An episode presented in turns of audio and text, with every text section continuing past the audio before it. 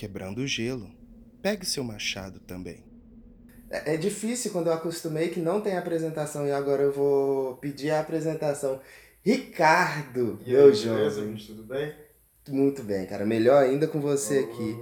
Ricardo, você é uma pessoa que eu quero conversar há muito tempo. Já essa entrevista já era para ter rolado, mas aí pandemia, é, papapá, rolou o que rolou. E os meus ouvintes agora não sabem, falam, nossa, mas quem é Ricardo Barros? Quem é Ricardo Barros? Cara, eu sou pernambucano, goiano de coração. Eu sou de Recife, Pernambuco, cara, e vim pra Goiás ali finalzinho de 2010. Vim pra aqui pra Mineiros, né? Hum. Foi pra Mineiros. E fiquei por aqui até hoje, cara. Me casei com a goiana, fui morar em Jataí, tenho já uma filha, a Cecília, né? Sou casado com a Luísa. E tô aqui em Goiás, cara. E sou psicólogo, né? Sou músico, professor de música e sou, e sou pós-graduando em musicoterapia também. Caralho, isso é uma boa, hein? Então, trabalhando aí na música, na arte aí, promovendo as boas coisas da vida. Antes da gente entrar tanto nas duas pautas principais, que é música e psicologia, eu queria que você me falasse um pouco de onde você é, que, quais são as, as lembranças boas quando você lembra de Recife, assim? Cara, Recife eu lembro muito da casa da minha avó, mano. Casa da minha avó, o Natal na casa da minha avó, acho que é a coisa que eu mais tenho na minha memória, assim, sabe? Final de ano, férias na casa da minha madrinha também, em Recife, tudo em Recife. Porque eu morava em uma cidade chamada Araçoiaba, que pertence à Grande Recife, né? Uhum. Área metropolitana. É tipo Goiânia e Aparecida É, sei. emendada, né? Isso, 30 quilômetros. Uhum. Né? Fica 30 quilômetros. E, de, e as praias também, cara. Eu tenho muita, muita, saudade das praias, né? Toda vez que eu vou pra lá, a primeira coisa que eu procuro ir é a praia, né, velho? E a música também, né? A, minha, a lembrança da minha infância, quando eu morava na fazenda da minha avó. Eu lembro muito de manhã, meu pai saindo pra trabalhar e minha mãe escutando Luiz Gonzaga, mano. Eu tenho isso muito hum. vivo na minha cabeça. Luiz Gonzaga, Fagner e Gilberto Gil, velho. Eu lembro disso assim pra caramba, cara. Isso não foi ser privilegiado. Que pois ano é. que era isso? Cara, isso era 86. Ah, sim. Tá ligado, velho? Nem Mato Grosso, era... Biafra. Puta que pariu, velho. É muita coisa, assim. É, é, desde pequeno eu escuto muita música boa. Minha mãe sempre escutou muita música boa. Então, o Nordeste, eu, eu penso sempre em música. Os ritmos lá são muito diversificados, por exemplo. Ó. Lá só numa cidade, cara, você encontra várias. A cultura, cada cidade tem sua própria cultura, tá ligado? Como assim? Tem cidade que é mais ali do Maracatu, aí tem, tem as sedes de Maracatu, cara, tá hum. tá ligado? Aí tem cidade que é mais de frevo, aí tem a sede de frevo, tem cidade que é mais de boneco, aqueles bonecos gigantes, que sim, tem sim, sim. Aí tem cidade que é mais de cavalo marinho. E uma coisa que eu tenho muita lembrança também, assim, que eu, quando eu penso em Pernambuco, penso em Recife, eu penso nessa diversidade cultural, né, velho? Lenin fala que Pernambuco é uma palavra de 10 letras e nenhuma se repete, né, velho? Então, só o nome Pernambuco já, já reflete essa pluralidade cultural que existe lá, tá ligado? Entendo, entendo. E, assim, você me falou da, dessas inspirações musicais. Uhum. Qual que é as inspirações de criança, menino? Em quem que você se inspirava quando você era moleque? Em que, assim... Na sua na vida, vida. Na vida. Cara, no meu pai né? Na minha mãe, principalmente, velho, que eu convivi mais tempo com a minha mãe, né? Assim, meu pai sempre estava trabalhando, sempre eu via meu pai de madrugada ou à noite quando eu chegava, assim, via meu pai no final de semana, né? Uhum. Mas eu me espelhei sempre na minha mãe, mano. Tá ligado? Eu procurei sempre seguir os passos da minha mãe assim. E o meu pai também, cara. Depois, quando eu, na minha adolescência ali, isso é na minha infância na primeira infância ali, eu acho que a referência maior que eu tinha era da minha mãe. Agora na adolescência, cara, ali, aí o meu pai já começou a ser mais presente, aí eu cheguei a trabalhar com meu pai, eu comecei a ver lado do meu pai que eu não vi em casa, né? Uhum. Cara, puta, profissional, responsável pra caramba. E eu digo, pô, eu quero ser assim, independentemente de onde eu esteja, eu quero ser desse jeito aqui, ó. Dedicado, responsável, chegar, sair, deixar melhor do que tava quando chegou, tá ligado? Então, meus pais, cara, é a minha referência, né? E lógico que você tem um, uma influência de um amigo ou outro ali que você acaba seguindo também e você enxergando algo positivo no outro, no né? outro e o outro acaba também enxergando algo positivo em você e, e essa troca acontece também, né? Lógico, na nossa caminhada a gente encontra. E naquela época eu não sei, eu não sei se você tinha essa sensação. Naquela época era muito comum o cara, a gente com 12 anos, 11 anos de idade, ter amizade com os caras mais velhos, mano. Sim, sim, o meu exemplo Processo foi isso aí meu próprio também? tio, meu, meu tio mesmo, que ele foi criado comigo igual irmão, aí os amigos deles tudo tinha lá, de 20 anos e tudo e tal, eu lá com 12, 13 anos, eu Pois é, E isso eu era, era muito amigo. comum antigamente, velho. E isso era coisa massa, porque os caras transmitiam muitas experiências dele pra molecada, bicho. Sem dúvida. Eu posso É. falar que eu fui um adolescente na escola bem descolado mesmo, que eu, que eu chamava a atenção porque eu conversava com as pessoas mais velhas, já sabia dos Isso, esquemas. tá ligado? O cara já chega num terreno ali que alguém já falou sobre aquilo, né? Uhum. Isso, isso me livrou de muita coisa, mano. Isso, é, isso me livra de muita coisa até hoje, né, velho?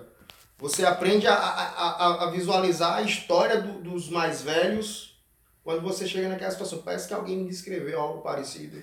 Então devo ficar ligado, sabe? Então eu posso é, presumir que desde essa época você já gostava de ouvir as pessoas. Sim. Sim, cara. Eu gostava muito de ouvir as pessoas, gostava muito de ler. E uma coisa que me despertou pra, essa, pra essa parada da psicologia foi o, o filme do Hannibal Lecter, cara. O- Clássico. que é baseado no Assassino de Viena, né? O, fi- é, o filme é baseado no livro Assassino de Viena, que é uma história real, lógico que o livro... Não. Mas é baseado numa história real, Sim, sim. sabe? Então Uhum. o, o Hannibal Lecter é inspirado nesse livro. E ele te chamou a atenção. Chamou atenção pra caramba, porque eu, eu, eu, eu vi o filme e percebi que aquele cara, ele não se enquadrava em lugar nenhum. E ao mesmo tempo se enquadrava em todo lugar. Que podia ser qualquer pessoa. Pois é, tá ligado, velho? O cara não se enquadra em lugar nenhum, mas ao mesmo tempo o cara se enquadra em todo lugar. Uhum. Né? E essa questão toda. Aí depois que saiu a origem, Hannibal, a origem, Sim. que você entende. Aí você vê o filme e você entende o porquê que ele é daquele jeito. Uhum. Você entende a história por trás, os traumas do cara, que o cara precisou passar. O cara teve, o cara, ele comeu a própria irmã, né, velho? Os caras chegaram, teve um frio, um frio muito, muito pesado na região onde ele morava e teve uma fome muito grande. E os pais dele morreram. Né? Ficou só ele e a mãe e não tinha comida.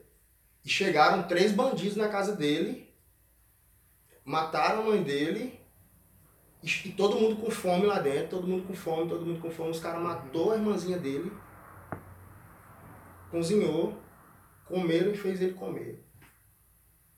Você imagina quem passou por isso, né? Imagina quem passou por uma situação dessa. E ele conseguiu sobreviver, se forma, né? estuda a mente humana, que ele é psiquiatra e tudo mais, e se transforma no que ele se transformou, cara. Aí aquilo ali, cara, eu, eu preciso entender esse processo.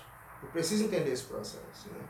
E, e aí a gente entra na, um pouco que nessa questão da psicologia mesmo. É, isso surgiu na sua vida com esse filme, mas você já sabia que você, pô, é, psicologia, quantos anos você tinha nessa época, por exemplo? Nessa época, eu devia ter uns 19 anos. Hum, já tava na época É. de escolher mesmo. 18, 19 anos e, já com 16 anos eu gostava, eu gostava muito de. Eu lembro que eu ia pra biblioteca da cidade estudar todo de manhã. Uhum. Eu ia estudar matemática e física.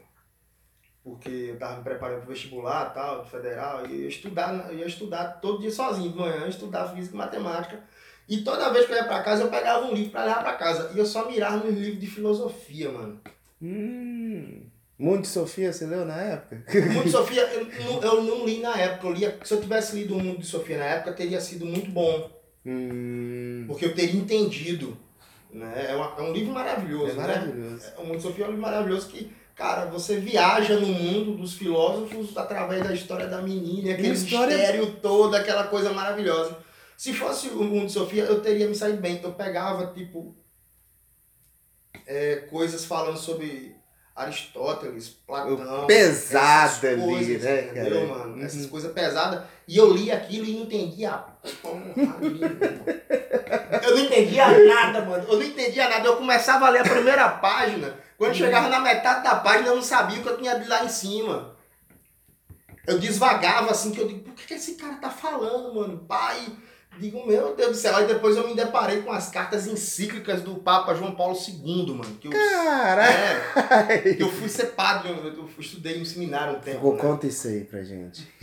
conta isso aí. Então, cara, depois desse período mesmo, assim, um pouco Uhum. depois desse período, eu comecei a me interessar muito pela Bíblia, tá ligado? Hum, Depois dessa parada de Platão, eu comecei a me interessar muito pela Bíblia. Eu digo, pô, vou ler Bíblia. Minha, minha intenção era ler o Apocalipse, porque eu achava muito louco aquelas imagens que formavam na cabeça. Dragão com sete não sei o que, com 12 estrelas na cabeça, e pai, o caramba de asa, aquela coisa toda.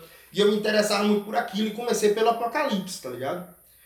Depois eu já estava no Evangelho, depois já estava na igreja, depois já estava conversando com o padre sobre como é que lia aquilo ali, como o crono, parece, eu percebi, comecei a perceber que a Bíblia não estava numa ordem cronológica, lógica, assim, fazia sentido Hum. o tempo. Aí eu digo, eu tenho que entender essa parada aqui, velho. Aí comecei fazendo na igreja mini curso de teologia. ah, E comecei a pegar amizade com o padre, aí o padre me levava pro seminário, eu digo, pô, bicho, aquela coisa toda, eu comecei a ficar des- deslumbrei aquilo ali, bicho, eu vou ser padre. Eu vou ser padre. Comecei pro seminário, velho. Como que é? E, e você, se hoje falar assim, decidir, vou largar tudo, vou virar padre. O que, que é o passo? O que, você- que, que você faz pra virar padre? Você vai pra igreja, né? Primeira coisa é você ir pra igreja, você fazer os, sacra... os, os, os sacramentos, né? Tipo, você ter primeira Eucaristia, ser, ser batizado, primeira Eucaristia, crisma, né? Que é a confirmação do batismo, é a hora que você fala que você quer viver ali naquela religião. E você começa a ter uma boa índole ali. Primeiro você começa a virar um ajudante do padre lá, né? Um, Coroinha. um coroinha, né? Você começa a ajudar o padre. A partir dali, os caras já começam a te encaminhar para os encontros quinzenais, né? Depois começam seus encontros semanais. Depois são os encontros que você vai e você passa, tipo, um mês lá, tá ligado? E gostou? Mano. Cara, assim. Teve. a- É, é muito paia lá dentro, mano.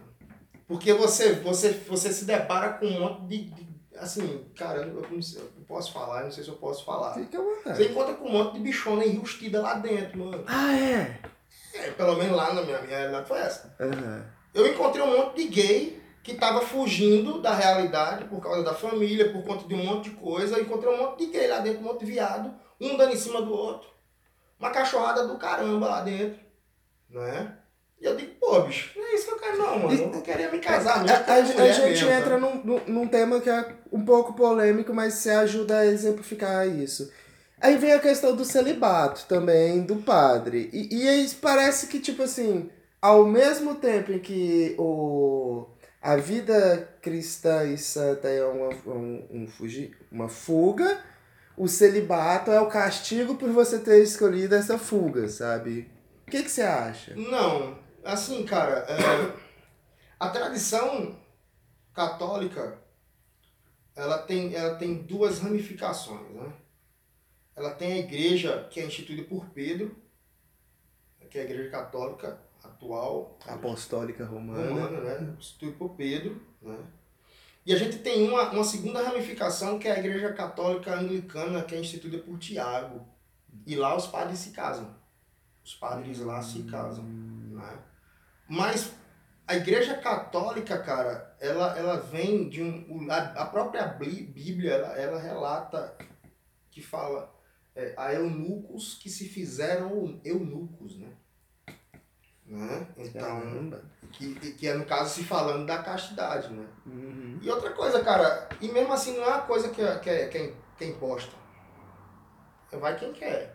É, Mas o ideal é que quem se comprometesse a, a seguir a vida celibato, né, Uhum. celibatária, fosse homem o suficiente para realmente assumir e não Isso. ficar com certa sacanagem, porque às vezes serve como um esconderijo. Sim. E aí Esse você colocando a relação de poder de um coroinha para um padre, de um bispo, Isso. e aí junta com tudo, toda essa coisa já dentro do ser humano, vê o que acontece com a Igreja Isso. Católica nos dias atuais. Entendeu? Então acontece muita coisa por conta disso. Não que.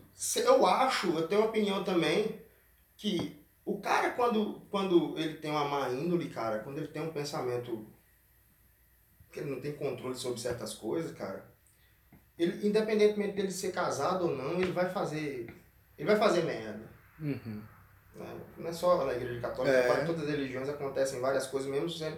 Mesmo assim, o cara sendo ca- casado, acontece um monte de fuleiragem aí que a gente sabe. o que a gente Então acho que isso não é restrito. A gente conhece muito casos de pastor fazendo os Isso, grandes entendeu? rolos Tem aí coisa, também. ah, vamos lá, eu vou. Meu, es- Jesus falou que meu esperma, meu, Deus falou que meu esperma cura o câncer. Ih, vai, não é? Tem umas paradas dessa, velho. Entendeu? Tem umas paradas dessa também. Deixa eu né? te perguntar.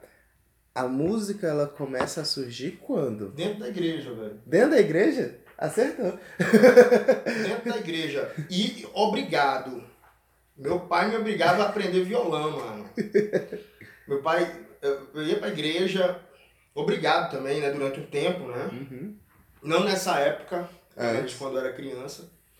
E meu pai, ele, ele, sempre, ele sempre gostou de música, assim, apesar de ter um tempo que ele não escutava muita coisa mais, mas ele sempre tentou tocar sanfona e tal, essas Era coisas. o sonho do meu avô. Nunca deu conta também. Tá Ele queria tocar mesmo. Nunca deu E conta. ele sempre gostou de instrumento de tecla, essas coisas assim, mas nunca, nunca teve a parada sem paciência, a aptidão pra, pra aquilo. E eu acho que ele viu em mim, tipo assim, o sonho que eu não realizei, eu quero ver realizado nele, né? Tem muito isso, né, velho? Lógico. Então, ele chegou pra mim e disse, "Ó, você vai aprender a tocar violão pra tocar na igreja. Eu digo, não vou.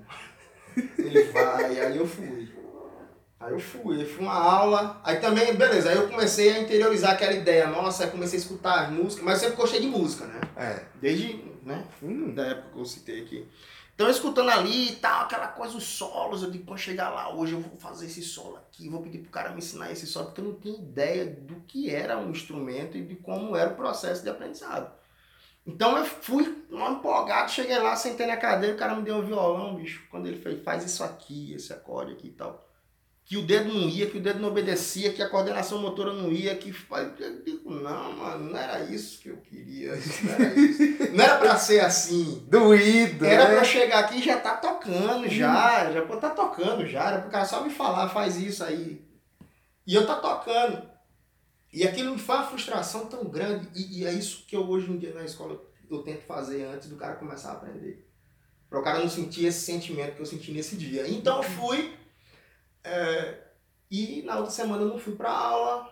Na outra semana eu não fui pra aula. Aí meu pai chega pro cara e fala. E aí, o menino já tá tocando, já tá indo pra aula e tal. Não, ele só. Não, ele chegou aqui não, mas ele tá saindo de. A mãe dele tá falando que ele tá. Tá aí. Tá indo ele. Não, mas ele tá vindo não. Ele faz umas três semanas que ele não vem. Meu pai me pegou, bicho. Daquele jeito, né, meu irmão? Aí eu tive que ir. Ah, aí foi, né? Aí eu fui, cara. Aí, na essa, aí nessa época começou a rolar MTV lá em Hum. Pernambuco, a MTV de, de graça, velho. Tipo, pegava na, na televisão normal. Na telinha. Sem parabólica, sem nada. É. Lá pegava limpinho, velho. Aí eu digo. Aí comecei a escutar umas, umas paradas lá que eu não sabia.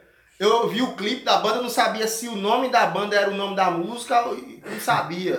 Ou embaixo o diretor do vídeo É, não eu não sabia sabia quem, quem, que era quem ali, velho. E aquilo ali era muito novo pra mim, porque eu só escutava Legião Urbana, né, velho? Era o que chegava pra mim lá, né? Legião, no máximo Paralamas, né? Quando escutasse um Raimundos era uma coisa que era tipo um Sepultura, né? Mas assim, é, é, você falou é, que só ouvia Legião, porque nessa época você já gostava mais de rock. Eu gostava de rock, mas eu escutava tudo. Eu tava naquela fase que eu escutava tudo, né? Uhum. Então eu comecei a ver MTV. Então a MTV começou a me introduzir um Nirvana ali, um Pearl Jam, Alice in Chains. Aí começou, já vi um Pantera ali. Aí eu, aí eu digo, porra, aí, eu fui na aula, bicho, e comecei a estudar feito louco. Aí eu não largava o violão, mano. Aí pegou. Aí eu não largava o violão. Chegou um ponto que o professor fez assim pra mim, ó. Não precisa você vir mais, não. Essa é clássica mesmo. Todo mundo lá em Pernambuco sabe dessa, tá ligado? Os, ca- o cara falou, ei, meu irmão, não precisa vir pra aula mais, não. Eu digo, peraí, mas eu já sei tocar? Cara, já. É isso aí. E sabia? Sabia, tava pegando o, o, o fio da meada, mas só que o cara tava, sei lá, velho. Ou o cara não queria passar as coisas pra mim, eu tava com medo, sei lá, não sei. Você já tinha chegado no nível dele, né? Isso, Às eu não vezes. sei, velho. Mas era muito, muito verde, muito, muito ingênuo, né? E comecei a tocar guitarra, depois surgiu a oportunidade. Aí comecei a tocar na igreja. Aí comecei a tocar na igreja tal, pra ter uma banda pra tocar, comecei a tocar na igreja. Aí na igreja aconteceu a melhor coisa da minha vida, assim. Tipo, teve um dia que esse, um cara tava tocando, ensaiando baixo com a gente. Ensaiou a semana toda pra tocar no sábado, cara. E quando chegou no dia, o cara não foi. Aí ficou duas guitarras, eu digo, não, eu vou tocar baixo. Aí eu peguei o baixo pra tocar baixo. Aí me apaixonei pelo baixo, aí joguei a guitarra lá e Baixo. baixo, velho. Por que baixo? Eu não sei, cara, eu me senti tão livre tocando baixo, mano. Porque a guitarra, eu, eu como fazia só os acordes, assim, um solo, outro, mas só mais acorde, mais a base, eu me sentia muito engessado fazendo aquela base, porque eu não tinha desenvoltura também na época na guitarra. E quando eu peguei o baixo, eu vi que eu poderia ser muito mais livre, soar legal e não ficar preso a uma estrutura só, a estrutura fixa, como os Uhum. acordes. Eu podia fazer outras coisas ali, deixar a música interessante, mesmo lá atrás, ali no- nos bastidores, né? Mas poderia ser bem mais livre. Hum. A criatividade parece que deu uma aflorou mais no baixo. Aí daquele dia eu comecei a tocar baixo de au- autodidata. O conhecimento que eu tinha na guitarra e no violão é que eu aplicava no baixo vi que estava completamente errado, velho. Tá. Era, eu toquei muito tempo com muito vício, né? Ah, sim. Aí eu cheguei na banca de revista, comprei uma revista chamada Cover Baixo, aí eu vi o Champignon na capa. Aí quando eu abri aquela revista, o universo do baixo se abriu pra minha vida. Aí eu vi tudo que eu tava fazendo errado, entendi o que era o baixo, entendi como funcionava, entendi como funcionava toda a parte técnica. Aí eu digo, agora eu tenho que estudar. Aí eu comecei a estudar teoria musical numa, numa escola no Recife, né? Quem dava aula era um professor chamado Ismael, que ele era, ele era professor da, da Faculdade Federal lá. E ele dava aula pra gente de teoria e dava aula de canto também pra gente participar um coral. Tipo assim, pagava metade da, da mensalidade, mas a gente precisava fazer parte do coral, né? Aí então nesse coral, cara, eu comecei a ter a, a aprender teoria a fundo, ler partitura, aprendi muita coisa de, sobre canto também, né? Respiração, dicção, sobre entonação, tudo, um monte de coisa de ressonância e de exercício também. Nesse, nesse coral. Então a minha, meio que a minha formação musical, assim, mais formal, assim, digamos assim, foi nesse coral, com esse professor, Ismael. Aí dali eu comecei a comprar métodos, comprar livro pra caramba, eu comprava, eu, eu trabalhava, comprava CD e livro, velho. A gente, todo momento dessa entrevista, a coisa que mais se repetiu é estudei, estudei estudei.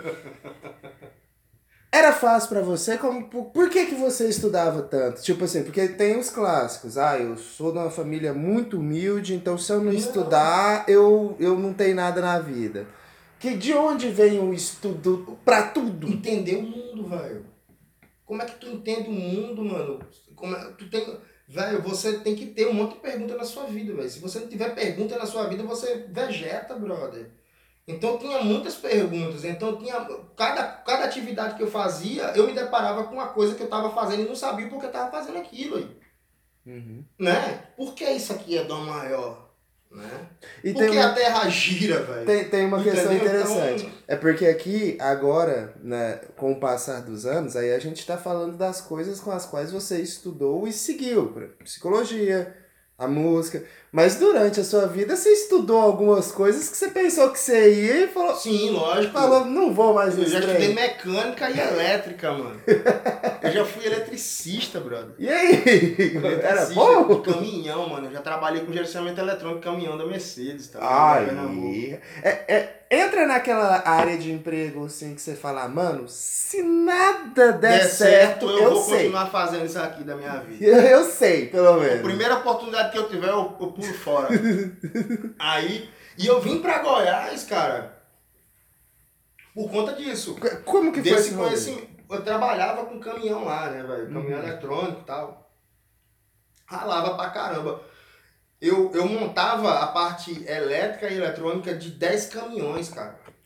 De 100 em 6 meses. Era, que era o Montar benefício, tudo. Montar tudo. Pegar lá de trás da, da, da lanterninha aos modos eletrônicos aqui. Eu montava tudo, velho. Uhum. De 10 caminhões, de 100 em 6 meses. E era muito ralado, mano. Pra caramba, e e o salário é muito baixo lá, né? Você trabalhava pra caramba, trabalhava pra caralho e não ganhava nada. Aí, de repente, vem uns, uns colegas meus, veio pra cá. Pernambucano é assim, velho. Vem um, aí começa a dizer, aqui é bom, vem. E vem uns colegas meus, vieram uns colegas meus pra cá. E falou, não, a gente tem uns caras lá em Pernambuco que os caras são bons nisso aqui. Os caminhões tudo parado aqui, porque não tinha mão de obra. Uhum. Então os caras me ligou e disse, ó, tu vem pra cá, eu digo, vou na hora. Então beleza. Então vai chegar um cara aí, você já vai vir carteira assinada, tudo certo. O cara chegou lá e fez uma proposta irrecusável, tá ligado? Ia ganhar tipo três vezes mais do que eu ganhava lá. três vezes mais. E com alguns benefícios eu digo, velho, meu nome é pronto. Aí eu Já vou. Peguei, assinei a carteira lá, já vim contratado, tudo. E vim pra cá, mano. E chegando aqui, nossa senhora, bicho. A gente encontra. A gente tem um choque total de realidade, né, bicho? A É. cultura diferente, a sotaque diferente, a cor também, né, velho? O jeito, todo, todo, todo. O que, que, que mais te chocou aqui? Cara, que mais me chocou aqui, mano, foi. Foi o preconceito, velho. Com o nordestino. com nordestino é... e com pobre, doido. Porra! tá ligado? O que mais me chocou foi o preconceito. Teve um dia que eu tava lá na Praça do Banco do Brasil, mano, eu lembro até hoje. De dia, de manhã, velho. Eu tava esperando o banco abrir pra ir pegar uma grana, tá ligado? Uhum. Foi logo assim que eu cheguei aqui em Mineiros, né? Aí, o policial deu uma volta, depois o policial deu outra volta. O policial chegou com o revólver Já na minha senti. cabeça. O policial chegou- com o revólver na minha cabeça. Pegou minha mão assim, velho, e apertou aqui, Uhum. me revistou e tal, juntou a galera ao redor assim. Eu digo, puta que pariu, velho. É, porra é essa, mano? O cara pegou minha identidade, investigou de cabo a rabo, não sei o que e tal, e a arma o tempo todo na minha, apontada pra mim, como Uhum. se eu fosse um marginal, tá ligado? Aí eu digo, não, é porque é policial, né, mano? Aí quando eu chego, por exemplo, na faculdade mesmo, você, você- aí você se depara com outra realidade que você não se deparava lá em Pernambuco. Aí onde você vê, eu sou pobre pra caralho, mano. É, onde você começa a se achar pobre, porque lá na sua terra todo mundo era igual. Ninguém se achava menor nem maior do que ninguém, tá ligado? Todo mundo morava nas casas tudo parecidas, todo mundo comia as mesmas coisas, todo mundo ia na casa do vizinho, almoçava, todo mundo pegava uma. Via a mãe pegar um açúcar, um feijão, alguma coisa na casa do vizinho, todo mundo se ajudava e todo mundo vivia do mesmo jeito, tá ligado? E você não. Aí você era rico, e o outro também era rico. Você tinha o que comer, você tinha o que vestir, você tinha a escola, beleza. Quando eu cheguei aqui, velho, principalmente na faculdade, eu me deparei com uma situação que eu digo, que ele sabe um choque de realidade. É, e, você olha baseado fala- ainda na faculdade que você fez. Aí você olha e fala, não, eu sou pobre. eu sou pobre. Aí vem uma tristeza, mano, muito grande. Você, aí, aí você aí abre outra janela que você não, não que estava acontecendo e você não via. Que as pessoas estavam se afastando de você o tempo todo e você não percebeu, mano. Você não. E como que você percebeu Quando eu depois? descobri que era pobre. Aí, aí Uma leque. pergunta, isso é uma pergunta inteira. Como se descobre pobre? Porque eu conheço muita gente que é pobre pra caramba, mas não se acha pobre, não. Aí é. E, tá- e não é pobre. Eu descobri que era pobre por quê?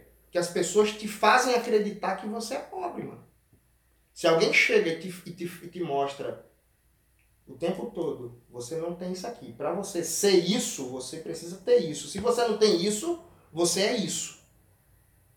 Se você fala desse jeito, você não é isso, você é isso aqui. Então você começa a ser escanteado para uma classificação. Você fez amigos na faculdade? Poucos, cara. Eu não fiz nenhum, cara. Pois é, eu, eu, eu, Eu fiz assim que eu terminei. Aí eu encontrei um menino da psicologia. Eu falei, rapaz, você entrou Pois é. tarde demais. Eu, a- eu fiz duas coroas que tinha na sala que fazia Ah, não, as é, aulas, com- as, as- os trabalhos comigo, sabe? Uhum. Tipo assim, mas a galera mais nova, a galerinha do. Né? Aqui normalmente seria É. amigos e tudo e tal. Não, não colou muito, não. Um ou outro, velho. Né? Que no meio da caminhada ali mudou a cabeça e é, com- se, Uhum. se aproximou de você, né? E tudo mais, mais um ou outro, bicho.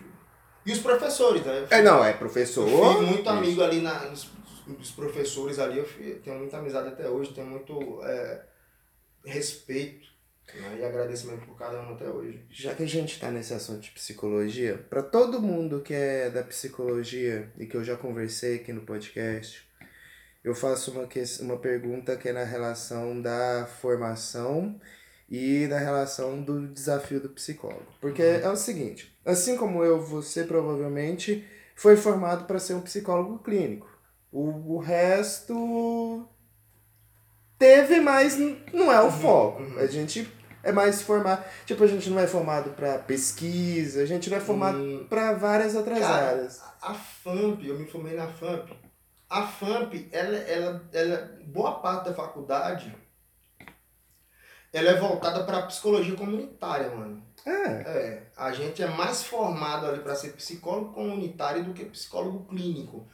Os últimos períodos, assim, a metade do curso para frente, aí a gente tem um intensivão de clínica e tem a supervisão e tal. Mas a gente, mesmo tendo tudo isso, a gente ainda continua tendo matérias relacionadas à psicologia social, é. à psicologia comunitária e tudo mais. A gente continua tendo isso e a gente tem que estar na clínica e ter alguma coisa de envolvimento na, na, na área da, da psicologia comunitária também. É bom que tenha isso também. Trabalho em colégio, creche, Isso. tudo É, mais. não, gente envolve, se envolve E isso, estágios, eu, inclusive, eu fiz um estágio numa clínica de dependentes que foi Uhum. incrível mesmo. É que eu vejo que a psicologia em si, talvez a psicologia brasileira, ela não esteja olhando para os reais dilemas psicológicos das pessoas, Uhum. por estar focada em tratar desse indivíduo na clínica, porque os problemas são individuais. O que, que você acha? Tipo, qual que são os desafios da psicologia hoje em dia, no seu ponto de vista? meu ponto de vista. Cara, como um cara que a- a- é, não atua na área assim, de, de forma direta, eu acho que um dos desafios da psicologia é fazer que a psicologia seja uma coisa mais explícita para os, o, o, o senso comum, para o cidadão comum, entendeu? Uhum. Porque eu vejo que ainda falta muito conhecimento ainda, cara, da sociedade do que é, quem é o profissional O psicologia, o que faz, o que, eu, o que eu preciso, como é que eu tenho acesso, como funciona, qual o momento que eu devo procurar, né? Qual Uhum. o momento que eu devo procurar, todo mundo deve procurar, como é que funciona. Eu acho que, eu acho que o maior desafio da psicologia hoje no Brasil é, é fazer a psicologia acessível, o conhecimento mesmo da, do que é a psicologia acessível à, à sociedade. O cara corta o dedo, mano, o cara tá com um problema no estômago, tá com problema no pulmão, ele, ele já sabe até para que médico ele vai. Exato. E o E o psicólogo? psicólogo? Não, é médico de louco. Eu tô doido, eu não tô com depressão, o cara muitas vezes não sabe nem o que é. Entendeu? A- aliado a isso, a gente tem um, um- outro porém, que é o elitismo da própria profissão.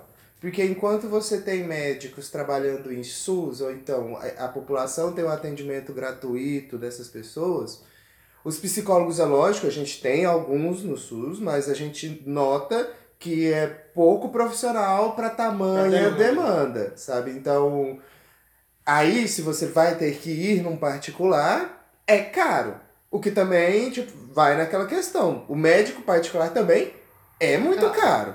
Só que no médico você vai. Mas no psicólogo não. Como que a gente alia essa questão? Porque, é, vamos falar assim, dos preços mais baixos que você vê por aí. 70 reais a sessão, 70 reais por semana para um cara assalariado é pesado. É pesado. É pesado. Não... E o cara assalariado é o cara que mais precisaria de terapia. Esse é o cara que, que precisa entender que a culpa não é dele, que ele tá na merda e às vezes não é porque ele não se esforçou, é porque o, o cenário não tá dando pra ele, cara. E aí? É como que faz com essas pessoas? Cara, então como é que o médico chegou a, a, a ter essa quantidade X de, de médicos né, públicos, né? Gra, é, gratuito, no serviço público? Políticas então, públicas. Que, é, entendeu? Então acho que assim, cara, é um problema que se resolve com política, né, velho? É ver, rever e ver que precisa realmente, velho. Você pega um hospital, muitas vezes tem um psicólogo para atender quantos pacientes lá dentro. Aí o cara não age como psicólogo né? Uhum. É, não. Hospitalar. É, é, aí é, não, não age como, porque não dá para ele fazer. Porque ele tem demandas de papelada. Entendeu? Ele precisa escrever aquilo ali porque o, o médico falou que era para ele escrever aquilo ali.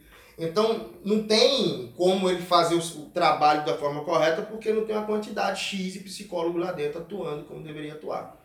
Mesma coisa no atendimento também individual. Isso.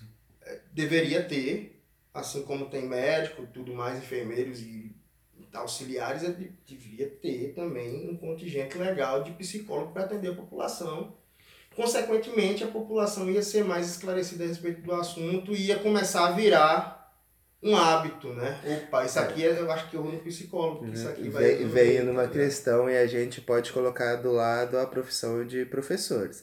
A gente já tem como um consenso, né, que a profissão de professor ela vai ser sempre sucateada, porque não é para ter um ensino de qualidade, porque um ensino de qualidade faz você questionar, e se você questionar, você acaba vendo que muitas coisas no mundo não deveriam ser como são, e aí você quer lutar contra.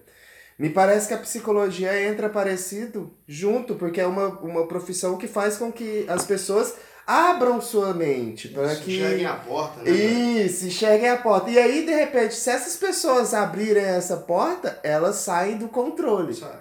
Então, é uma política também manter que a psicologia seja uma coisa elitizada. Tipo, não dá para acabar com a psicologia, porque os ricos ainda vai precisar de psicólogo, porque eles precisam ver essas portas. Agora também não dá para deixar mais fácil. Sabe? Pro pobre também ver isso. É, com a boa educação e tudo mais, né? É desse jeito, cara, porque assim, velho, o que liberta a, a, a sociedade é, é perigoso, né, para os poderosos, né, cara? Porque a gente precisa ser controlado, né? Então, se a gente começa a enxergar a saída de muita coisa, começa a enxergar, o, a, ter uma visão de mundo completamente diferente, a gente começa a ameaçar quem tá lá em cima. Então não é interessante realmente para eles, né, mano? Não é, é interessante. Não é interessante. Então, sei lá, cara, é, compli é complicado. É complicado. Vamos voltar um pouquinho num tema de música, mas você vai entender. É, você falou mais cedo sobre gostar de música, a gente gosta desde pequeno, uhum. e começar a tocar é uma outra fase. Mas também tem uma diferença ainda maior do que tocar e ser músico. Como você encara a sua profissão nos dias atuais? Cara, a profissão de músico, o músico hoje, ele, ele no, no, no, cenário atual, ele encontra um desafio muito, muito foda, sabe? Desafio do caramba, assim, que toda essa modernização, essa questão de, do digital, essa questão da rede social, da mídia social, trouxe pro, pro meio da, da música. E hoje em dia quem se adequa a isso é o cara que consegue sobreviver. Né? Hoje foi atribuída muitas funções ao profissional da música, né? muitas funções. Né? Antigamente o músico ele precisava, ou ele dava aula só e se ligava ali, dava aula dele, uhum. era só aquele formato que existia, tradicional, o cara que tocava, ele só tocava, o cara que era o artista principal, sei lá, um Fábio Júnior da vida naquela época, anos 80, ele só se preocupava em tocar Lá no palco. Subia, cantava, pronto, acabou. Uhum.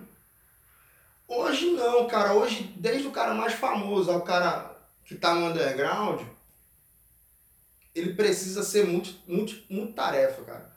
Ele precisa entender mais de 15 subdivisões de funções envolvidas ao meio. Desde transporte até Tudo. configurar. Ele precisa saber o que é a diferença entre booker e manager. Ele precisa saber o que é empresário, que muita gente confunde empresário com outra coisa.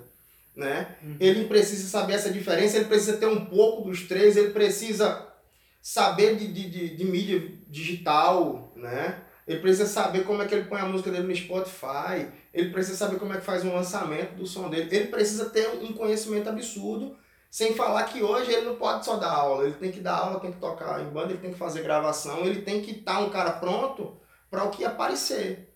O digital é uma forma de deixar as coisas mais baratas, porque a gente volta naquele mesmo esquema. De antigamente, você tinha uma banda gigante. Eu, eu ouvi uma vez em algum podcast que estava falando de música. Antigamente, para as gravadoras lidarem com uma banda enorme, era uma coisa difícil. Por isso que eles já fechavam três discos, e aí quando ia pro quarto, que ia ver se ia renovar. Agora imagina, para empresa, para um dono de uma gravadora, como que seria lidar com o Renato Russo, sabe? Não deveria ser uma coisa fácil, com toda uma banda. E que as gravadoras foram indo pro lado do sertanejo muito, porque é fácil. São duas pessoas. E duas pessoas que, se o que falar pra eles fazerem, vai fazer, sabe? Não tem muita vontade própria, vamos colocar assim. E aí a gente tá indo agora para cada vez mais é, cantores solos acompanhados por bandas digitais, sabe? Então é um DJ que faz todo o rolê isso. Isso me parece cortar é, gastos, de certa forma. Eu não preciso mais ter uma banda gigantesca igual eu tinha antes, e agora eu só pago uma pessoa, sabe? Sim, cara. É, mas tem coisas, bicho, que nunca vai deixar de ter banda. Uhum. Isso é um segmento, né, velho? Isso é um, segmento que surge. É, eu não vejo como, como tanto como corte de gasto, eu vejo mais como uma tendência em termos de sonoridade mesmo, porque é diferente, cara. Né? A não ser que seja um playback, mas se é um DJ ali, alguma coisa ali que tem algum elemento de sintetizador, alguma coisa uhum. assim, eu não vejo como uma substituição, eu vejo como algo que veio para trazer uma textura sonora nova. Nova, né? Lógico que hoje tem os tal dos VSTs, que tem cantor que leva só um tecladista, um guitarrista, um baixista ali, e a percussão, algum solo de metal, é tudo no VST. Tem, isso aí sim serve para cortar gasto, porque ele não precisa pagar aqueles músicos todos. Mas também o cachê diminuiu. Hum, isso é interessante. O cachê, o, o cachê hoje do músico, ele tá estagnadaço, velho. Né? O que, que um músico ganha assim? Um músico... Em média, em média, cara, Média. de 150 reais a 250 reais. Por noite. Por show, é, por show. Gente, é, é muito pouco se você for colocar uma banda. É muito pouco. E, e aí que tá, velho. É, quando é banda, aí às vezes esse, esse, esse custo fica ainda. Me, esse, essa, esse cachê fica menor, velho. Então, isso que não tem muita banda aí pequena, sabe, velho? Aí, aí, entra também essa questão que você falou. Aí os caras preferem colocar um VST muitas vezes para cortar esse gasto, porque fica mais grande pros caras. Nessa entendeu? mesma linha é a minha próxima pergunta, que é, é eu acabei te conhecendo na época da taberna quando você estava dando seus primeiros passos para cantar solo. Pra... Foi, eu não, eu não cantava já fazia muitos anos, né, cara? Tipo. Você terminou a pergunta? Não, não, pode. Então, eu já cantava, mano, já fazia muito. Já, não cantava já fazia muitos anos. Tipo, fazia uns oito anos, sete anos que eu não cantava. E o cantar é muscular, né, velho? Você tem todo o esquema vocal, ele é composto por mus ajustes musculares. E se você não pratica aqueles ajustes, o que, é que acontece? É igual academia. Você está malhando na academia, o seu braço ele fica lá. Se você parar, o braço ele vai murchar, ele vai voltar, né? Uhum. Porque ele não precisa estar tá utilizando aquela hipertrofia toda ali para. Né? Vai gastar muita energia à toa. Então a mesma coisa é a voz. Você desenvolve a musculatura, mas se você para, a musculatura ela volta a ficar do jeito que era. Ela desenvolve, ela, ela evolui. Né? Nessa mesma linha, é, te conheci mesmo como baixista e depois eu te vi na taberna cantando. E parece que tem uma linha aí de muitas pessoas que estão deixando bandas para fazer os seus próprios sons. Isso já é um clássico de bandas que fazem sucesso, o cara faz sucesso, vai, o cara sai para carreira solo. Banda versus carreira solo. É, o que é que você gosta? O que é que te dá mais prazer? Mano, eu, eu, eu nunca gostei de cantar, velho. Nunca gostei. Então na taberna eu não sei quem foi que me convenceu a cantar naquela porra. Até hoje eu não sei quem me convenceu, acho que foi o Thiago. É verdade. Thiago é um cara muito bom de pala, né?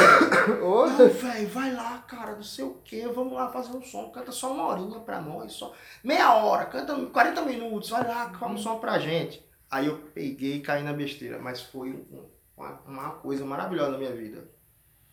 Eu fui, sofri pra caramba, porque sem preparo nenhum, né? Uhum. E fiz aquilo tudo e eu digo, porra, é massa, eu posso fazer, eu, eu curti, né? Beleza, apesar de não ser cantor. Aí, mas só que eu já tinha todo o conhecimento teórico do que fazer para me preparar para cantar.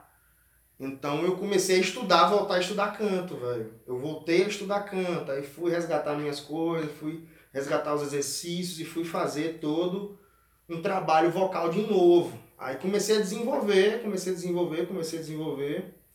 Aí cantei outras vezes, já foi melhor, já cantei outras vezes, foi melhor. Depois já toquei guitarra, bateria, tá? Já cantei, aí, já, aí peguei gosto pela coisa, cara. Mas é, tocar em banda é outra coisa tocar em banda, ser o coadjuvante, né, velho? Tá lá no baixo, fazer uns backing vocals ali no máximo e tal. É outra vibe, cara. É uma vibe completamente diferente. Eu já me sinto mais confortável. Seria pela. O foco o não está... não sou eu, né? Hum. Mas mesmo assim eu tô lá inserido e posso e... fazer muita coisa. Sim. Então eu toco em banda pelo prazer de tocar. O cantar. É já é uma coisa que hoje eu já, já me acostumei, mas eu ainda não me encontrei ainda como cantor, apesar de estar tá estudando técnica vocal pra caramba, tá fazendo curso, terminei um curso recentemente, né? Uhum. Meu, meu conhecimento a, a, respeito do canto hoje tá uma coisa totalmente diferente. Mas mesmo assim ainda não me vejo como cantor. Às vezes a Luísa fala assim, não, você é cantor, você canta, tá? mas às vezes eu não me vejo como cantor. Justamente por causa desse, desse sei lá, desse foco que é em mim, eu fico um pouco ainda desconfortável. Apesar de fazer, uhum. de fazer e fazer, mas eu vou fazer porque é onde eu digo, já que eu vou ter que ser o, o centro, eu vou ter que cobrar por isso. Aí é, o, é, uma, é um complemento da minha renda cantar, é uma profissão mesmo cantar. Não é uma coisa que eu faço por hobby, assim, eu faço, faço ah, eu, faço, eu canto ali para me divertir, para tomar cerveja. Não, eu canto não, eu canto para ganhar a vida mesmo para complementar minha renda, né? É o dinheiro de comprar um instrumento. é ali que eu faço e eu cobro por isso. isso. Entendeu? Aí entendeu? nessa questão mesmo, é, tirando a parte de apresentação, tem uma coisa que era legal, pelo menos quando eu era lá um jovem adolescente com banda de garagem. Quando você está reunido com outras pessoas, pensando na mesma coisa, na mesma vibe de música. Então, assim, é, vou falar, o, quando você toca sozinho, quando você não está se apresentando, é você lá, treinando as suas músicas. Isso. E quando você está com banda, não só você está treinando sua música, você está dialogando com outras pessoas. Tem essa interação. Tem, tem essa interação. É diferente nesse sentido também, né? Porque você tem que achar o seu lugar na banda, né? É uma conversa mesmo. Seja lá qual instrumento, é um diálogo, né? Você não pode entrar e atropelar as pessoas, né? Então você tá ali procurando o seu lugar, é uma, so uma sociedade, uma comunidade ali, que cada um tem uma função e todo mundo tem que respeitar o espaço do outro, né? A banda é mais ou menos isso. Já o cantor solo, cara, já é uma coisa que você tá mais. Você tá pelado, entendeu? Na rua. Todo mundo te vendo. Tá pelado na rua ali, não tem ninguém para encobrir alguma cagada tua, tá exposto, né? Então isso traz um, uma tensão um pouco maior, né?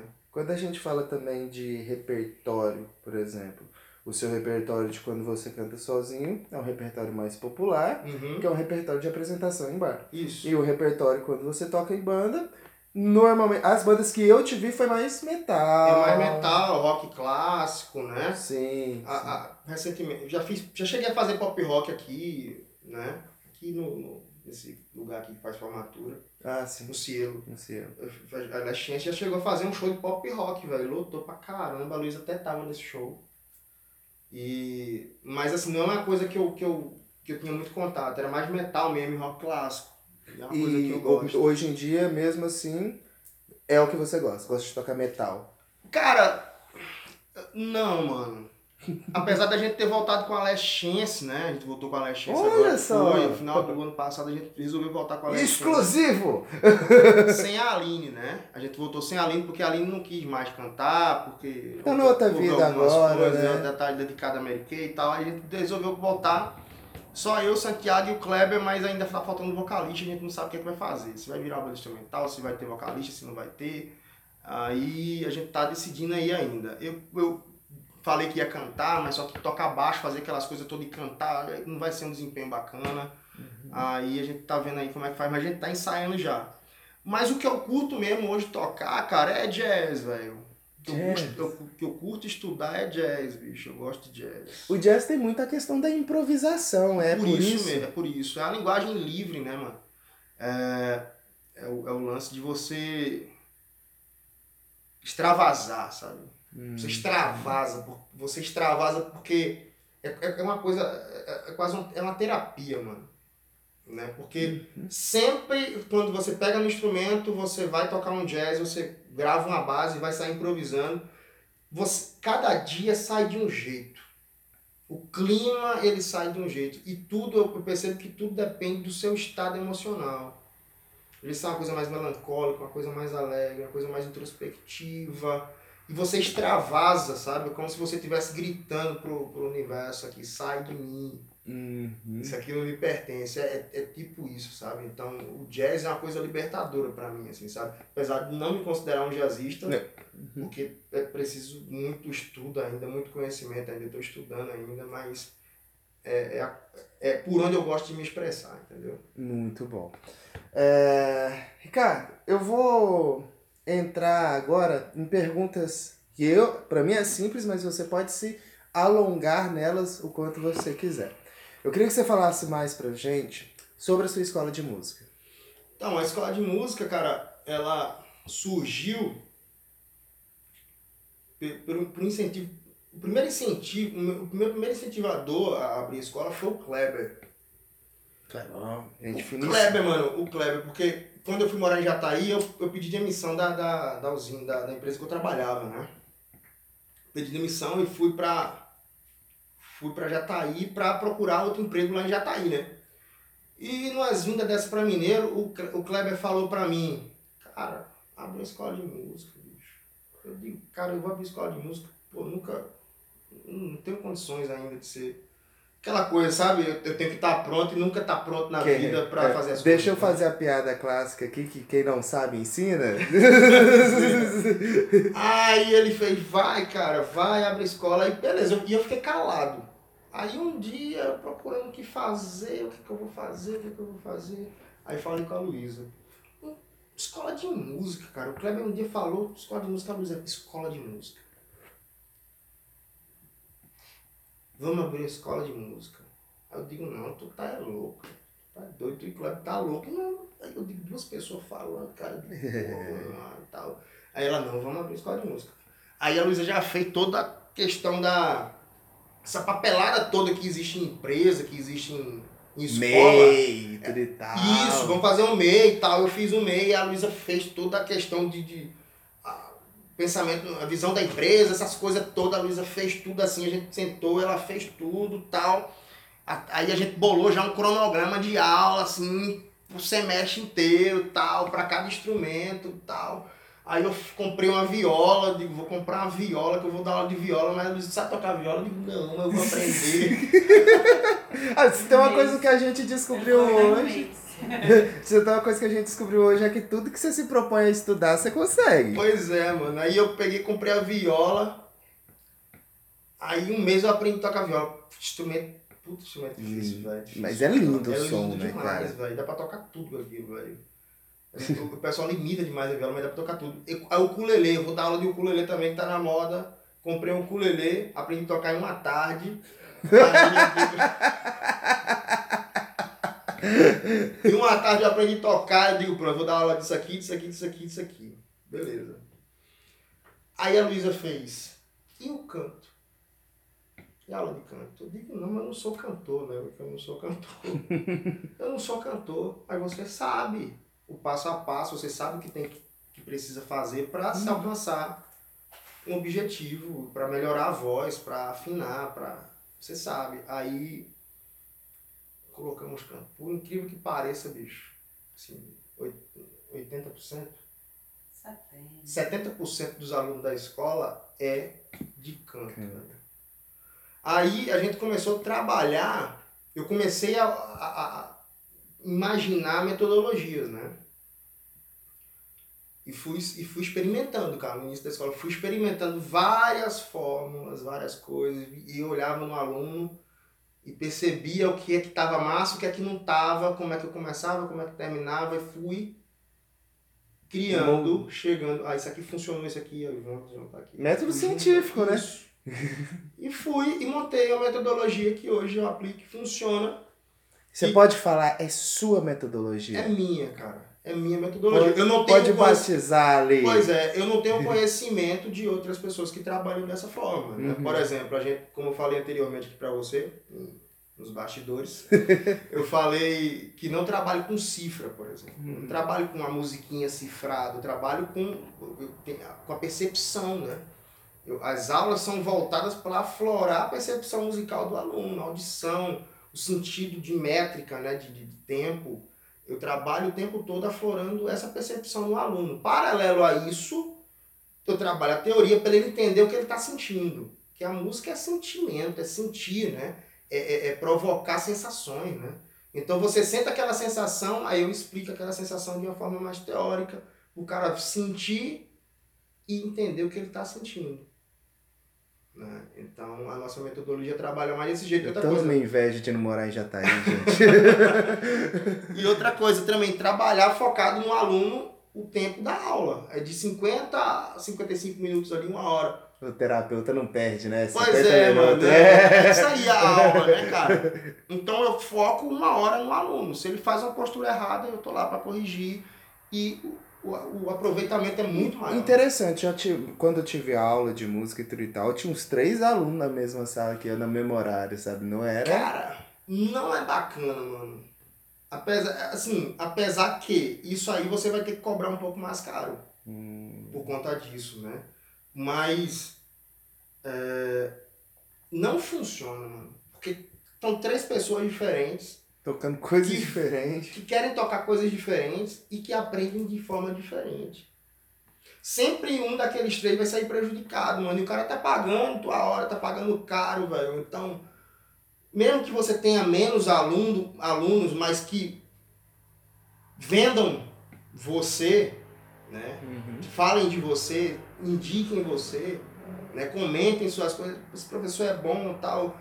Você faz um nome ganhando menos, mas você faz uma, uma constrói algo sólido, tá ligado? Uhum. Do que você querer ter, ah, eu vou encher essa sala de aluno, pá, quando for no outro mês, daqueles seis alunos ali, tá, só tem um. É, por exemplo, já, tá, já tem o costume de ter eh, lá os, os campeonatos deles lá de música, uma hora é um aluno seu. Pois é, tá ligado? Uhum. Eu participei de um, eu fui até finalista de um, do último Festival das Abelhas. Foi bacana. É bacana, né? É, a gente funciona desse jeito, cara. E aula de canto, é, acho que é a aula que eu. Hoje a aula de canto é a aula que eu mais gosto de, de, de, ministrar, é aula de canto, cara. Eu me sinto muita vontade falando sobre o assunto, tá ligado? E vendo a galera entender, nossa, vai cantar é muito além do que existe um mundo inteiro aberto aí que, que é quase que infinito. Né? Eu acho que de, do que a gente falou aqui, né? De ah, as bandas podem não tá acabando, tá, a gente tá indo para um outro estilo musical, mas o canto não deixa de existir. Não deixa de existir. Cara. O canto vai estar tá em todos os estilos, menos o instrumental, né? Isso aí. Bom. Até, é, até, que tem pessoas, o Ed Mota mesmo gravou um disco, né? Putz, é mesmo, é de Mota. Que é, não, não tem letra, né? É só de, de, de, de melisma, de sofeiro, né? De vocalismo, né? É massa. Ele é, ele é bom. Bom, a gente você comentou um pouquinho, né, que hoje em dia um músico ele tem que saber de várias coisas. E ao mesmo tempo é notável a sua presença em redes sociais. Uhum. Como que é trabalhar com música, trabalhar com escola de música e estar em redes sociais? O que, que você tem que fazer? Cara, você tem que trincar os dentes, né, velho? e, e ir pra frente, mano. Porque é difícil pra caramba, bicho. Eu tenho uma dificuldade tão grande, velho. Porque você precisa ter uma constância de postagem, você precisa se enquadrar numa porra de, de, de, de ah, o algoritmo do caramba tem que se enquadrar aqui. Se você não fizer postagem todo dia, você perde isso, você se fode nisso. Aí você tá nesse meio aí, velho, e você, né, querendo ou não, tem que acompanhar essa porra toda, você acaba tentando encarar uma rotina lá que muitas vezes você não tá muito afim de fazer. Mas os últimos dias eu descobri, eu falo de coisas que eu quero falar e tá sendo menos sofrido, velho. Hum, sem fazer pauta. É, você, não, você liga a câmera e fala. Você liga a câmera e fala lá e sai falando, sai com erro mesmo e você fala é, coisas que você acha. Aí você percebe que várias pessoas vão se identificando com aquilo ali. Uhum. Né? A pessoa, pô, que massa, velho. Um cara essa semana falou, nossa, mano, eu tô gostando dos teus vídeos e tal, eu tô aprendendo tanta coisa, assim, tanta. Eu tenho uma visão de uma coisa, eu achava que era dessa forma e hoje eu vejo que não é. Tipo, cara pensava que tocar um instrumento, cantar, precisava de dom, tá ligado? Um dom sobrenatural, uhum. divino, pra, pra aprender uma determinada coisa. Né? E com um vídeo meu, ele me mandou uma mensagem, cara, pra, falou, velho. Pra quem não viu essa abriu. pergunta, não precisa de dom? Não precisa, cara. Não precisa. Você pode ter até uma predisposição genética e tudo mais. O tamanho do seu braço, o tamanho da sua mão, a simetria de alguma coisa vai influenciar, você pode ter. Mas o cara que não nasce com nada disso, se ele se dedicar, se ele tiver uma, uma, uma disciplina de treinar ali, não precisa ser muito não, 15 minutos, 20 minutos por dia, ele consegue chegar no mesmo lugar que o cara lá que tem um dom maravilhoso chega, véio. Ele consegue chegar, se ele, se ele se predispor a, a estudar da forma correta, ter um bom instrutor, escutar o professor, ele chega, cara chega. Né? Então, esse negócio de dom, eu acho que muita gente usa como desculpa. É uma crença para desistir das coisas que você acha difícil. É uma crença, velho. Você tem uma crença de que ah, você vai pegar esse copo. Você não sabe que esse copo é, vai sair da mesa dessa forma. Você só faz isso aqui. Ah, mas o movimento para cima tá Difícil. Tá difícil. Ah, é porque eu não tenho o dom. O dom de. Que interessante. E eu vejo isso, cara, assim, eu, vi, eu vejo isso constantemente, assim. Vez ou outra eu vejo essa questão aí, ah, eu não tenho o dom. Entendeu? Mas se o cara pegar esse copo e ficar treinando aqui, treinando, treinando, depois. Hora ele, tá... ele consegue. Hum. Sem dificuldade, porque ele vai fortalecer algo nele que antes era fraco. Ele vai fortalecer, ele vai criar conexões neurológicas sim, sim. que vão armazenar aquele movimento. Ele vai aprender. Entendeu? Eu não tenho ritmo. Véi, se o cara estudar dois meses com o metrônomo tic-tac no ouvido dele ali, ele vai, ele vai ser um cara preciso. Só que tem que ter paciência, cara. Tem que curtir o processo. O que é que acontece? As pessoas não gostam de curtir o processo de aprendizagem. Mas o processo de aprendizagem é igual assim. Por que, que é tentador você ir logo para um cifra clube? Porque no processo de aprendizado, se você aprender a tocar uma música, você sente que você conseguiu concluir alguma coisa. Isso. E aí um cifra clube ele já te ajuda. Já ajuda demais. Com aquela coisa pro ânimo de continuar tentando, sabe? Isso. O, o que eu fico imaginando é que às vezes a pessoa ela perde o ânimo porque, tipo assim, por que eu estou aprendendo isso aqui? Pois é, então, o mais importante na música é justamente isso, o repertório. É o mais importante. Você estuda tudo que você estuda na música, de teoria, de técnica, de tudo, velho. Equipamento que você compra, você sempre vai acabar chegando sempre no repertório. Seu objetivo final é o repertório. Você aprende música pra quê? Pra tocar. Ah, eu vou comprar uma guitarra pra me tocar samba? Pois é, entendeu? Você é o repertório. Então, realmente, né? Quando você vê que você tá tocando alguma música, você vê aquilo ali se tomar forma, você se anima. Então, na primeira aula de violão, os caras já saem tocando alguma coisa. As criancinhas já, sa uhum. já saem tocando música sem acorde. Mas já saem tocando música com violão com a corda solta. E, hum, e soa legal. Perdendo ela... tempo. É, só uma coisa mais percussiva. Mas sai tocando alguma coisa. Porque realmente o que faz você segurar ali a vontade de curtir o processo é saber que você tá, opa, eu posso. Tô evoluindo. Tô evoluindo, eu posso, eu posso chegar, entendeu? Mas curtir o processo de estudar a técnica também, puramente a técnica, é, é, é uma coisa tem que ser curtida também. Você tem que curtir aquele processo. Você tem, por isso que o metrônomo ajuda muito nessa questão também de reforço, porque você começa em 60 BPM, você aumenta 5, consegue fazer, aumenta 10, você de repente está em 100 BPM. Nossa, você, o reforço é você vê o número do metrônomo subir. Hum. Então você consegue ter um reforço também estudando técnica dessa forma, entendeu?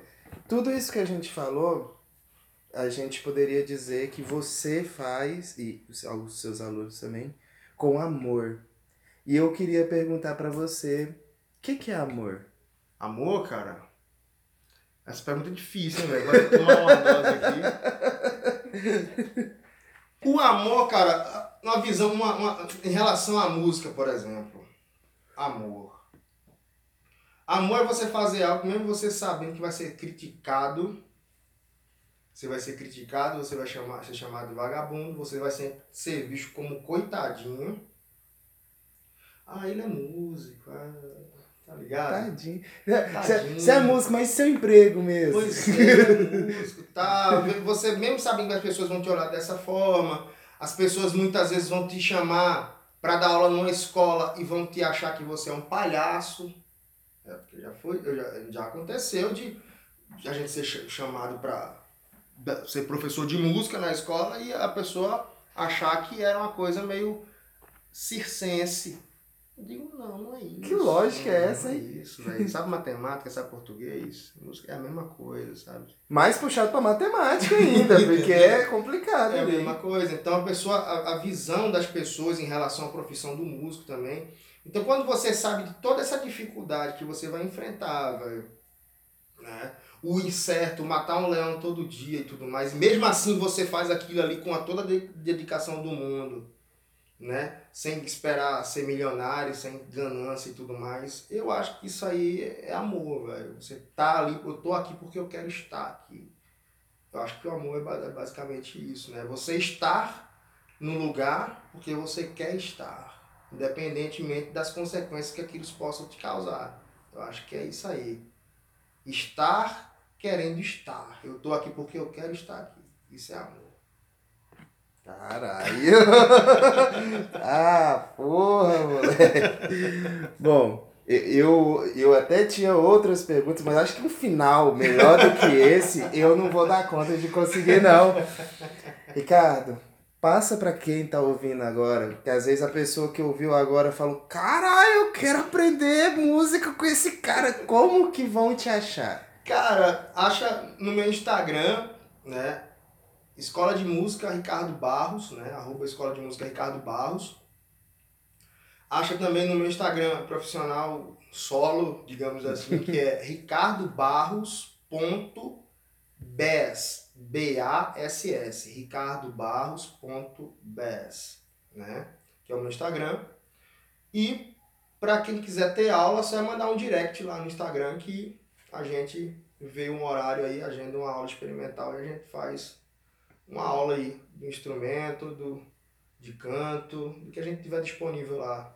Olha, e se. Online, presencial. Online ou presencial? Online? Ah, não, então eu falei que eu queria morar em Jataí, é, eu tô vacilando, eu queria só ter online. Tem online também, a gente tem aluno. O, Lu, o Tonhão, cara. O é. começou a fazer aula comigo hoje. Aí, ó. Perfeito, cara. Tonhão, Tonhão que teve aqui na semana passada. Pois é, começou a fazer aula comigo hoje, cara. Ele vai fazer online. Ele, a gente fez uma presencial hoje, uhum. Lá na praça.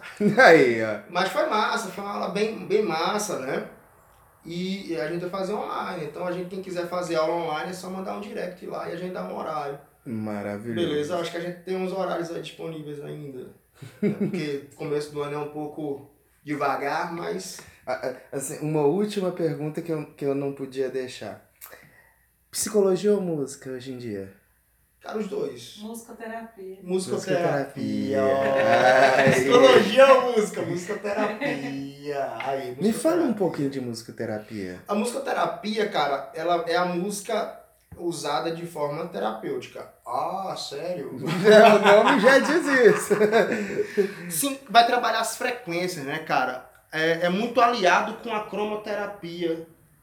É, tem, várias, tem várias ramificações também, mas é muito aliado com a cromoterapia da, da, que a Luísa, a Luísa faz curso e tudo mais e sabe conhece pra caramba. Cada vibração, cada frequência, você sente um ponto do corpo, né? Isso eu não sabia, velho. Isso. O gra- As notas graves, determinadas frequências graves, você sente mais aqui nessa região aqui, né? As notas subgraves você sente na É região. por isso que às vezes quando você tá num um som muito alto de show e tudo e tal, você sente a Sente bateria. no peito, no sente na peito. barriga, né? Uhum. E vai subindo, quanto a frequência vai subindo, você vai sentindo no peito, você vai sentindo aqui na, na faringe, né? Na, na laringe, você vai sentindo orofaringe, vai sentindo aqui rinofaringe, até subir. E cada vibração dessa vai atuar nos órgãos relacionados a essa área. Se for usar a, a filosofia da cromoterapia, ela age nos chakras da pessoa também, Uhum. nos sete chakras, né? Ela age nas glândulas, né? Que a Luísa vai falar, quando ela vir aqui, ela vai falar melhor dessas glândulas aí. Mas a musicoterapia age da mesma forma que a cromoterapia, né? Dessa forma vai agindo no- no- no- nos órgãos, vai agindo aqui no sistema nervoso central e tudo mais, Então, periférico. então, a gente pode colocar que é uma parada física. É físico, velho. É físico, é físico aí. É físico. Tem uma cama, né, de Uhum. terapia que tem um monte de corda embaixo e dependendo da, do problema que a pessoa está enfrentando ali, você afina a cama para atuar naquele, naquela determinada área e você toca as cordas lá embaixo da cama naquela frequência que vai atuar especificamente. Ah, eu tô com uma dor de cabeça. A pessoa vai atuar ali através da vibração, através do trabalho das Aí, frequências. aí uma entendeu? pergunta mais técnica. Quando você, por exemplo, eh, você falou que você está Eu estudando tô estudando ainda, eu tá não tenho estudando. conhecimento. Sim, mas talvez você possa me, me dizer. é, se você for atender uma pessoa com musicoterapia, não é só essa parte física, seria Não. igual um tratamento psicológico, onde isso é só anamnese e tudo. Isso é só um, um do, das É técnicas uma das se técnicas, sim, é uma das Ah, técnicas, né? Entendi. Tô falando, eu já fui para esse ponto por conta de já da atuação da frequência no corpo humano. Você conhece, né? Até você afinar a cama lá, você já sabe o que, que você tá. Entendeu? É, já sabe, a frequência ali, a afinação, tudo, Hum, hertz.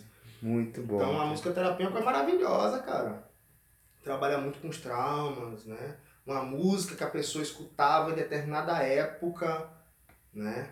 A gente trabalha aquela música e vai entender qual o significado daquela música naquela época, qual o significado daquela música hoje, né? E fazer toda uma relação com aquela música na vida da pessoa, na infância e tudo mais. Que Então foda, trabalha com essa cara. parada também, cara. Não. Então sabe, é muito amplo, entendeu? Assim que você terminar seu curso, eu quero um outro episódio só, de disso. musicoterapia. Só de musicoterapia. velho. Vou, prazer, vou velho. contar pras pessoas. Tô estudando. Tá, pode deixar. Ricardo, meu muito obrigado, Eu cara. É, cara. Só eu e todo mundo que tá aqui sabe o quanto que foi rica essa entrevista. Eu fiquei aqui de, bom. de boca aberta com quanto conhecimento que você é capaz de passar, sabe? Aí, aí vem aquela coisa, o cara é músico, ele é psicólogo, é lógico, ele sabe conversar, sabe? Então, assim, eu fico muito feliz que você tenha, é, tipo, vindo aqui, cara, da gente gravar essa entrevista. Massa, massa. Fico feliz mesmo, muito obrigado. Eu que cara. agradeço, cara. Fiquei feliz pra caramba pelo convite. Obrigado pelo convite. Eu não acompanho muito o. Mas eu maratono, né? É, depois pega de uma vez É, só. cara, porque podcast é uma coisa que eu não tenho muito hábito de ouvir, né? Até porque você tá tocando, né? Isso, eu não tenho muito hábito de ouvir, mas quando eu pego pra ouvir, eu pego direto assim. Quando eu saio pra caminhar, eu gosto muito de escutar. Uhum. É, escutei do Tonhão. É, e outras durante a quarentena aí. A quarentena teve É bastante. demais, né? mas eu não. Eu queria ter o hábito, porque teve uma época que tu só escutava podcast. Não, né? então, é- era Ainda é não, assim. ainda é assim, meu amigo. Vivia com fone de ouvido, assim, escutando a- podcast o tempo todo. a Eu não tô diferença- nesse nível ainda. A mas- diferença é que eu fico agora dentro de casa, então é caixa de som, ouvindo podcast o dia inteiro. É mesmo, mano? Opa, maravilhoso Mas agora. é massa, cara. É massa, é massa, é massa. É, é massa porque o, o que, me, o que afasta, me afastava antigamente dessa questão, porque eu não sabia o que era podcast, podcast né? Uhum. Não sabia o que era. É, Diabo é isso, né? ainda mais com um nome desse. Pois é, e é uma coisa que já tá rolando há muitos anos, né? mano? Muito, muito. Só, só Reflexões já tem dois anos. Ó. então, e eu já ouço desde antes. Então, Pois já é, tem. muitos anos essa, essa parada de podcast. Mas eu É, acho que inclusive, graças a Deus tá mais popular, né? Tá tudo Até mais popular, recomendo. Hoje em tá? dia, antigamente era um trem caro, você tinha que ter site, você tinha que fazer um monte de coisa. Hoje em dia começa um podcast também. É uma forma de divulgar o trabalho de vocês. Massa, massa. Massa. nesse. Mas massa, eu curto demais o trabalho de vocês, cara. Parabéns pelo trabalho aí, cara. Muito massa, velho. E a constância de vocês é muito massa. Nossa, agora tá três por de semana, tá maravilhoso. que massa. Eu sou Ricardo Barros Eu sou James Winter. e esse é mais um Reflexões de Inverno.